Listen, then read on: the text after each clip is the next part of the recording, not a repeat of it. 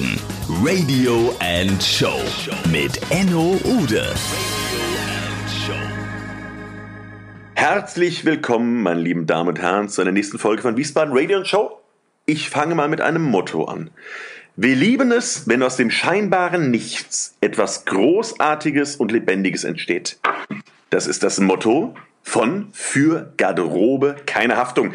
Und den künstlerischen Leiter und Geschäftsführer Frederik Malsi, den habe ich am heutigen späten Abend, ihr werdet es mir vielleicht verzeihen, meine Stimme ist schon etwas da nieder, heute hier bei mir im Wiesbaden Radio Show Podcast. Hallo Frederik. Hallo lieber Enno, grüße dich. Danke für die Einladung. Wiesbaden Radio and Show.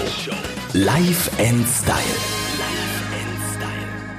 Frederik, bei Wiesbaden Life and Style geht es ja jeden Mittwoch, wie du weißt, darum, dass wir den Wiesbadenern Institutionen und sogenannte Place to Bees näher bringen.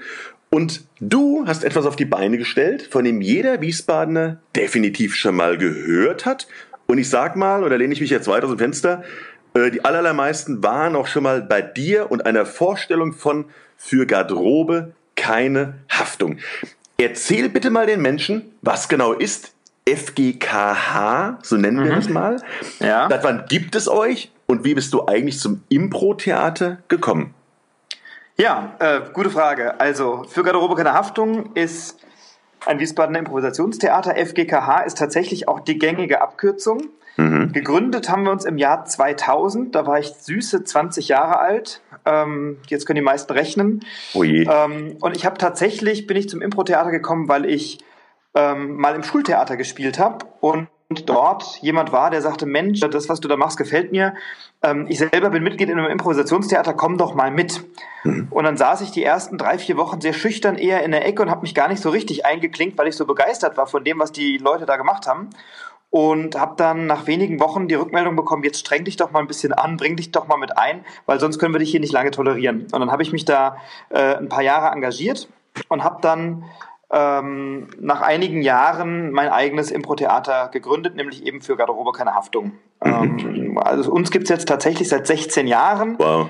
Wenngleich wir dieses Jahr erst das 15-Jährige feiern, weil wir es A letztes Jahr nicht geschafft haben und B wir uns so weit am Jahresende gegründet haben, dass wir es nicht mehr genau eruieren konnten, wann das war. Du, das kenne ich gut, weil ich feiere meinen 30. jetzt auch zum 12. Mal. Ja, cool, das lohnt sich auch, oder? Man bleibt immer jung an der Stelle. Ich wollte gerade sagen. Aber Frederik, was, was zeichnet denn so ein Impro-Theater und ein Impro-Theater-Schauspieler aus? Also ich glaube, was ähm, den meisten Leuten gut gefällt oder was uns auszeichnet, ist, dass wir auf die Bühne gehen. Wir haben keinen Text gelernt, wir haben kein Bühnenbild dabei, wir haben nichts vorbereitet, ähm, sondern improvisieren Theater nach Vorschlägen des Publikums, nach Inspirationen, die wir von unseren Zuschauern bekommen.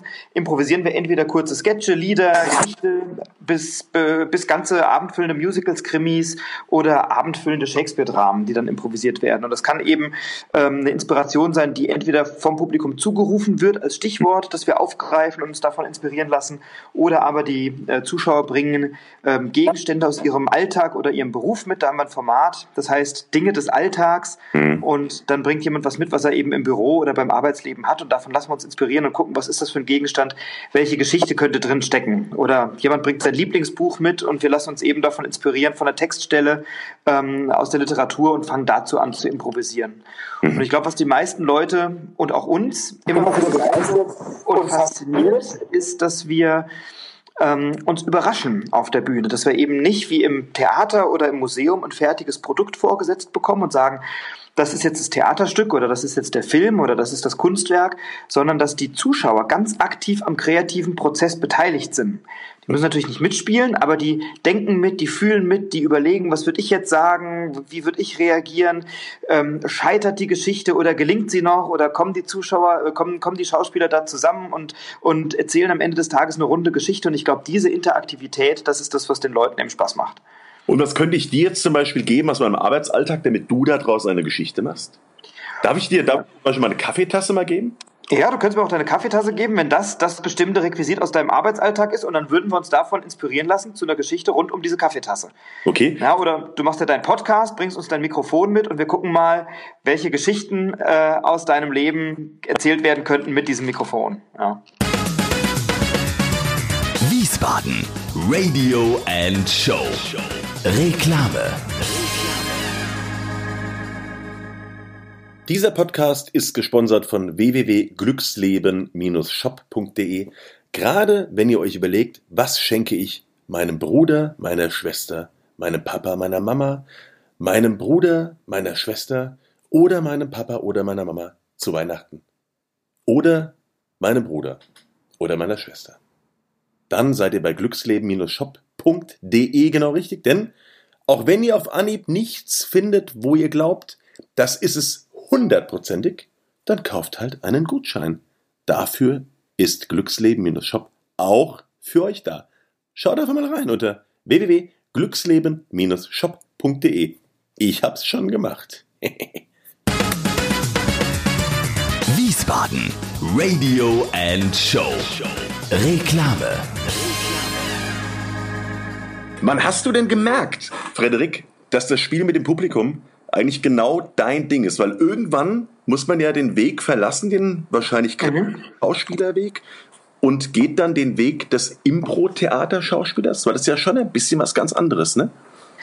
Ähm, ist es. Ich bin schon immer so ein also früher war ich tatsächlich relativ schüchtern. Ich hatte immer eine, eine, eine große Klappe in der Schule, in einem sicheren Umfeld, aber ähm, war am Anfang immer relativ schüchtern. Das habe ich dann irgendwann abgelegt und wurde durch meinen Theaterlehrer an der Gutenberg-Schule sehr inspiriert fürs Theater. Das war der Viktor Sprunkel.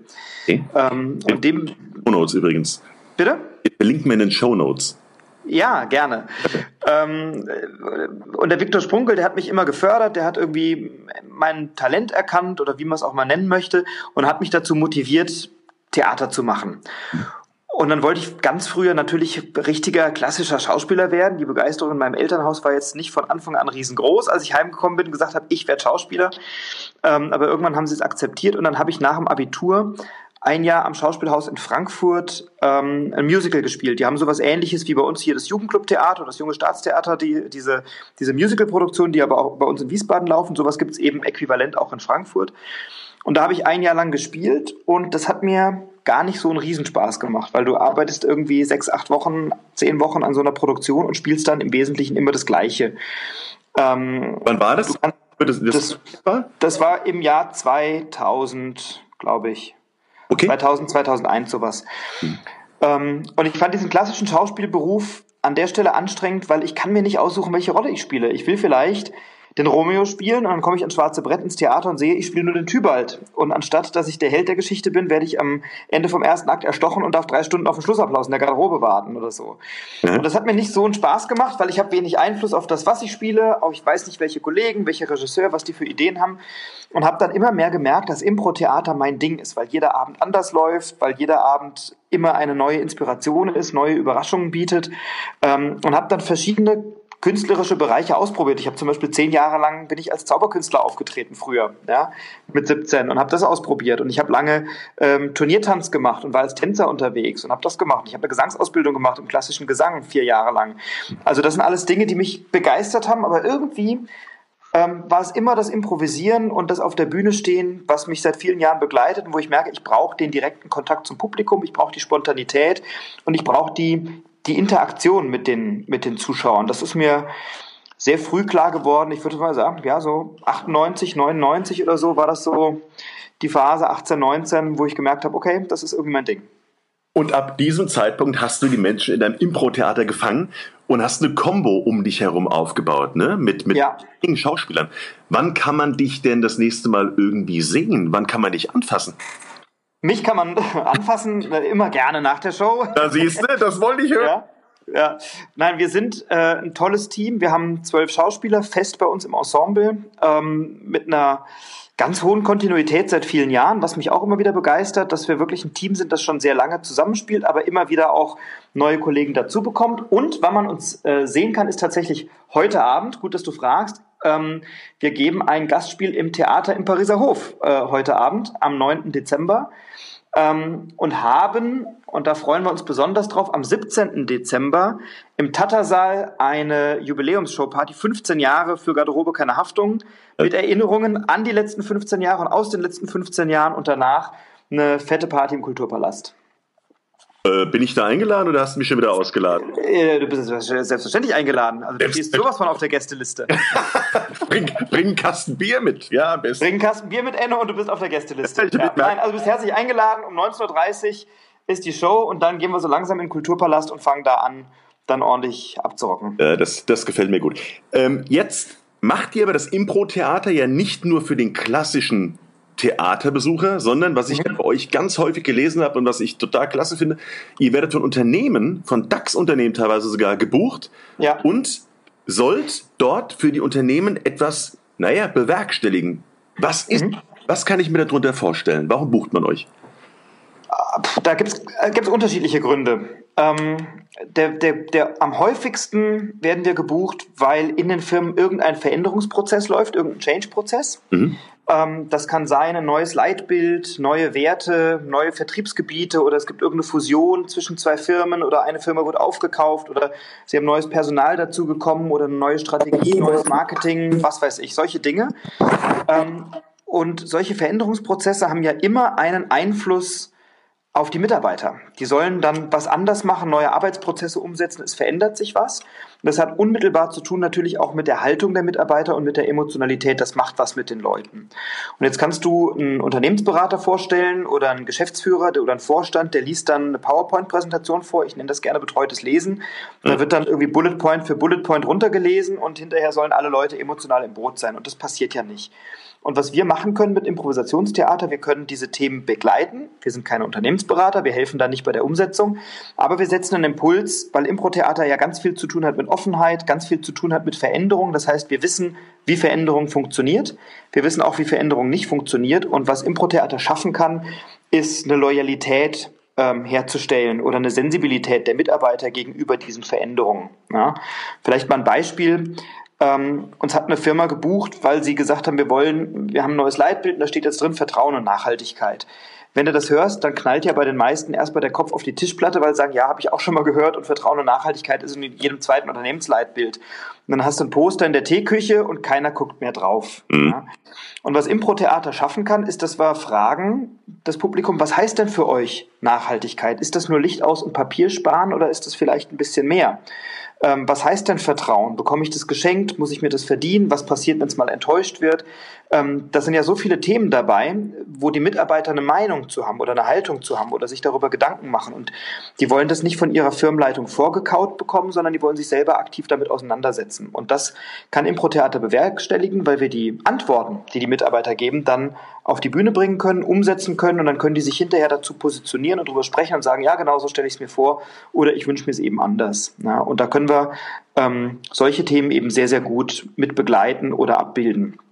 Ähm, ein anderer Grund, warum wir gebucht werden, ist beispielsweise, ähm, wenn eine Kundenveranstaltung ansteht oder die Mitarbeiter einer Abteilung ein bestimmtes Thema haben, da geht noch was, wir haben unsere Ergebnisse noch nicht erreicht oder wir haben eine neue Marketingstrategie oder sowas. Ähm, und es geht immer wieder darum, Themen zu visualisieren oder emotional anzubinden oder einfach einen Unterhaltungspunkt zu haben auf, weiß ich nicht, einer Jahreshauptversammlung oder auf einem, auf einem Jahrestreffen, auf einer Kundenveranstaltung, Mitarbeiterveranstaltung, Händlertagung, solche Sachen weil wir unterhaltsam sind und gleichzeitig aber auch Themen, Anekdoten aus dem Firmenalltag auf die Bühne bringen können. Ja. Und dann ist so ein letzter Bereich, wo wir oft gebucht werden oder für den wir oft gebucht werden, sind Trainings zum Thema Kommunikation, zum Thema Präsentation, ähm, zum Thema Wahrnehmung, Teamstrukturen, wie kann ich im, ähm, als Team mehr erreichen, Teambuilding-Maßnahmen ergreifen. Das sind alles Dinge, wo man mit Impro-Theater eine ganze Menge machen kann und da sind wir sehr viel unterwegs. Weltweit übrigens auf Deutsch und Englisch. Mhm. Ja. Also ich habe bei der Recherche, Frederik, gelesen, du bist an 150 Tagen im Jahr als Schauspieler, als Moderator, als Redner unterwegs. Und äh, da bin ich ja von, aus allen Wolken gefallen. Du hast im Jahr 2015 hast du den Hermann Scherer Academy Award im Waldorf Astoria in New York entgegengenommen. Mhm. Was ist das? Und eine riesige Ehre. Ich habe gesehen, wer da teilgenommen hat. Ich meine, Hermann Scherer generell ist ja schon eine Koryphäe, aber ja. ja äh, du bist ein Wiesbadener, fliegst durch die Welt, man kriegt das kaum mit und äh, holst irgendwie Preise. Erzähl mal, da will ich, würde ich gern mehr drüber hören. Und ich glaube, die Wiesbaden Radio und Show da draußen, die auch. Ja, ähm, das ist tatsächlich was. Ist ja, ich will nicht sagen, der Prophet gilt nichts im eigenen Land, das würde nämlich gerecht werden, aber ist ja oft so, dass, dass Dinge, die man macht, vielleicht in der eigenen Stadt gar nicht so bekannt sind. Mhm. Ähm, ich bin tatsächlich, ähm, arbeite seit einigen Jahren mit dem Hermann Scherer zusammen. Ähm, der hat eine tolle Akademie, der hat eine tolle ähm, Veranstaltung, wo man als Speaker, wenn man als Speaker arbeitet, sich weiterbilden kann. War dort erst mal als Teilnehmer, habe die eine oder andere Fortbildung gebucht. Ähm, bin mittlerweile auch selber als Trainer in dieser Academy. Und der Hermann, der hat eine ganz inspirierende Reise organisiert für Speaker-Kollegen. Da sind über 100 Speaker nach New York geflogen und wir hatten dort Schauspielunterricht an der Lee Strasberg Academy. Cool. Das ist eine der weltweit renommiertesten Schauspielschulen. Hatten dort ähm, Schauspielunterricht unter anderem bei Lola Cohn, die ist die rechte Hand gewesen von Lee Strasberg und leitet dort die Schauspielsektion. Und da haben wir eine ganze Menge natürlich mitnehmen können äh, für die Bühne. Ich hatte dann einen Tag lang Schauspielunterricht mit Susan Batson, die zum Beispiel unter anderem mit Tom Cruise und Nicole Kidman und Juliette Binoche gearbeitet hat, also auch eine Koryphäe, bei der viele Hollywood-Stars waren, mit der durfte ich einen Tag arbeiten. Ja. Ähm, wir haben Visionsarbeit gemacht auf dem ähm, Rockefeller Center und äh, also ganz abgefahrene Dinge. Es war eine wahnsinnig inspirierende Reise mit 100 Speaker-Kollegen, jeder ein Experte auf einem Gebiet. Es war ein wahnsinnig toller Austausch auch und als Highlight war dann eben 2015 im Waldorf Astoria ein Speaker Slam, an dem 50 dieser 100 Speaker teilgenommen haben. Mhm. Ähm, es war eine international besetzte Jury. Hermann Scherer war der, war der Vorsitzende der Jury und viele andere ähm, waren da mit dabei. Agenturen, Leute aus der Wirtschaft, aus den Medien, also ganz unterschiedlich. Und ja, ich habe mich sehr gefreut. Am Ende des Tages für meinen Vortrag Inspiration statt Irritation habe ich tatsächlich den Award bekommen. Der ist übrigens auch auf meiner Website ähm, zu sehen, friedrich-malsi.com ist meine Website und da ist der Vortrag, den ich dort im Rahmen dieses Wettbewerbs gehalten habe, dann auch drauf. Also von meiner Seite aus nochmal herzlichen Glückwunsch. Guck mal. Dankeschön. Der Applaus dir. Ja. Und jetzt, ja, das war schön, ja, tatsächlich. Jetzt hast du New York Jahr, genannt. Ich auch sagen, dieses Jahr war ich auch in New York und war dann in der Jury bei diesem Speaker Slam. Also da ging es da gleich ein Schrittchen weiter. Ja, wie geil, wie geil. Aber erzähl doch mal bitte eine, irgendwie eine Story, eine verrückte Story, die dich als Typ vielleicht am aller, allerbesten charakterisiert.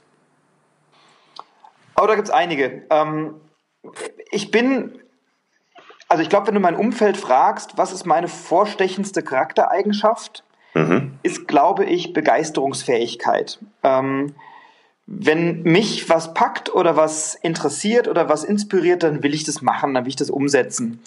Und ich habe vor einigen Jahren mal so eine Übung entwickelt für meine Teilnehmer, weil beim Impro-Theater ist es so, dass viele Leute kommen, die Impro-Theater spielen lernen wollen, weil sie mal raus wollen aus ihrem Alltag, aus ihrer Komfortzone und sagen, ich will meinen Kopf wieder kreativ durchlüften. Mhm. Dann habe ich eine Übung entwickelt, ähm, beziehungsweise eine kennengelernt und eine entwickelt. Die eine ist eine wunderbare Woche voller neuer Dinge.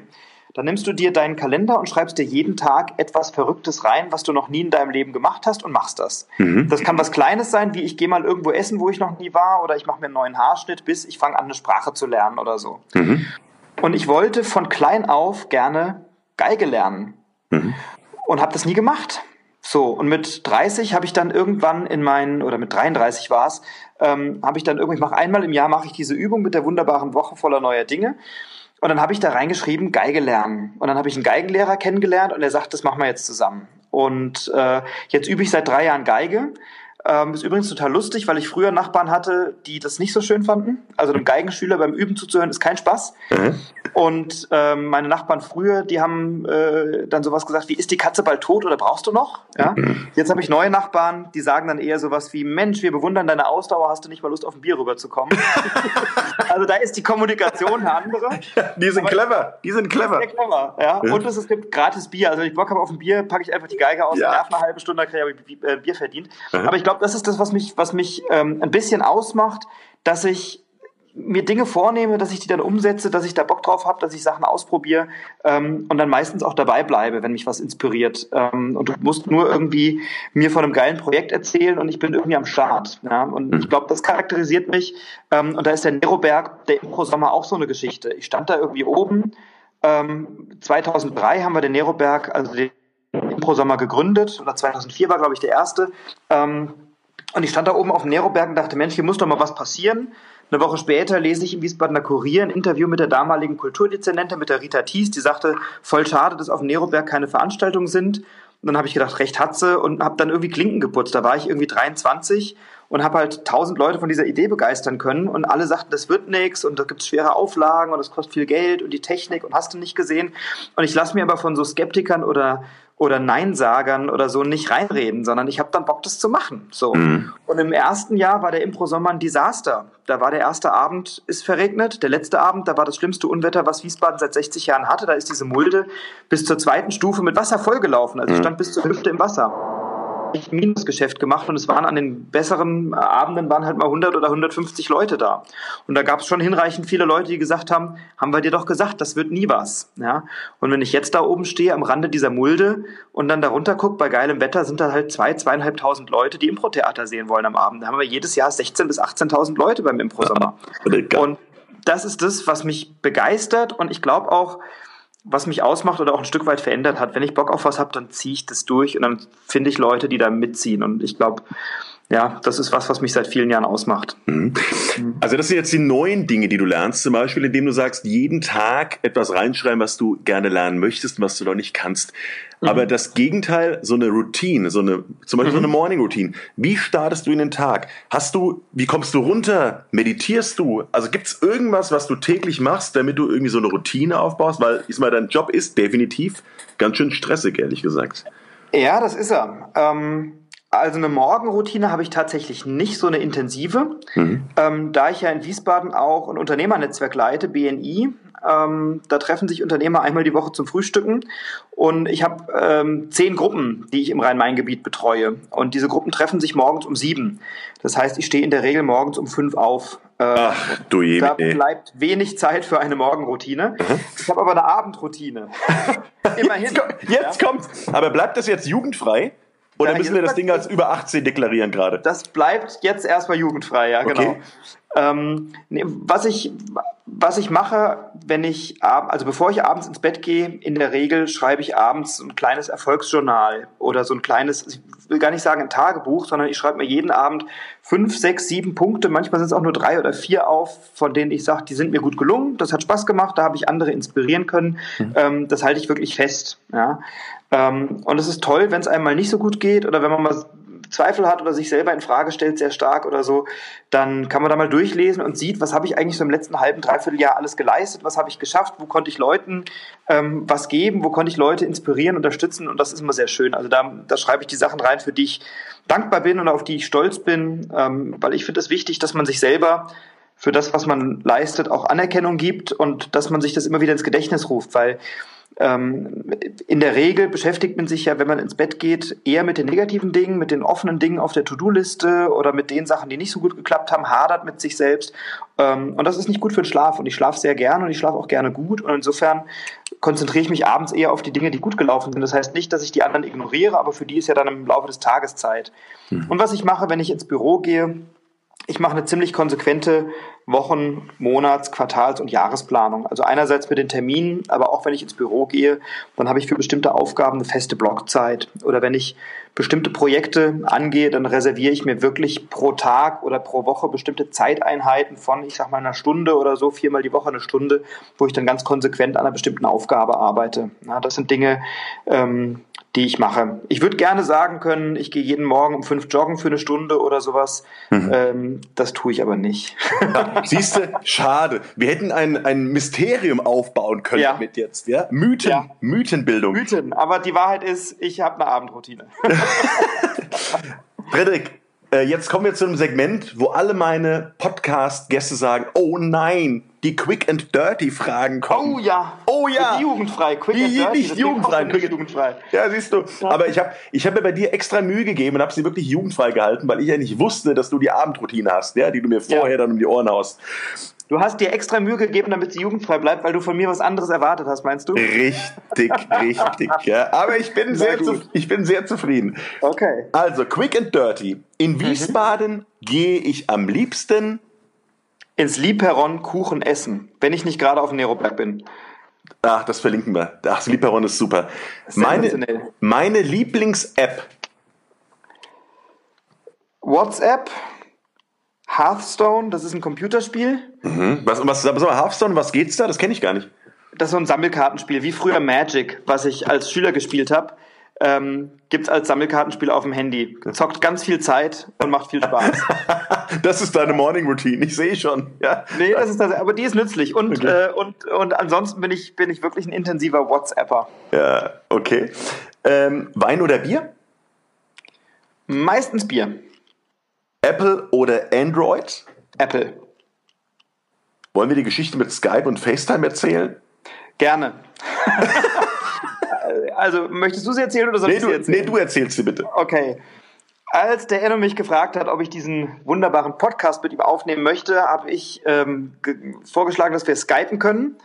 Ähm, und der Enno hat mir gesagt, nein, wir machen FaceTime. Und ich habe bis fünf Minuten, bevor wir diese Aufnahme gemacht haben, nicht gewusst, was FaceTime ist. Habe es dann gegoogelt und habe dann festgestellt, dass FaceTime ja schon auf meinem iPhone vorinstalliert habe und dass es ganz easy funktioniert, dass man miteinander spricht äh, und sich dabei angucken kann. Sensationell. und der Enno äh, seinerseits Jetzt kannst du sagen. Ja, ich habe tierisch Probleme mit Skype, weil ich finde Skype unglaublich unintuitiv und ich komme damit einfach nicht zurecht. So, jetzt ist es raus. Jetzt ist es raus. Ich habe nie FaceTime genutzt und du noch nie Skype. Genau, Geil. das war quick and dirty. Aber ja. es geht noch weiter, mein Lieber, ja. denn du weißt, es geht ja auch mit der Musik in unserem Podcast, ja, ja. auch weiter. Deine Lieblingsmucke. Äh, jetzt oute ich mich. Ich bin nicht so ein Musikmensch. Also ich bin niemand, der jetzt permanent Musik hört oder anhat oder so. Ich mag gern Ruhe, aber ich liebe es, bewusst Musik zu hören mhm. und bin ein riesen, riesengroßer Fan von Bodo Wartke, dem Großartigen ähm, deutscher Liedermacher und, und äh, Chansonnier oder wie auch immer das nennt. Ja. Und das ist einer meiner größten Träume, mit dem mal auf der Bühne zu stehen bei irgendeiner Nummer. Bodo Wartke, großartiger Typ.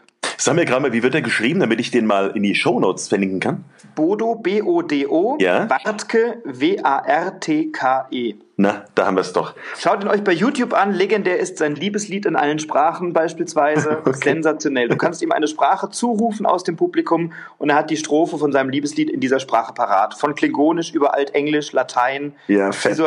alles am Start. Ja, fett. Aber Frederik, du bist doch letztendlich auch mal Gutenberg-Schüler gewesen und da hast ja. du doch bestimmt irgendwie als, ich sag mal, als Teenager irgendeine Gruppe cool gefunden.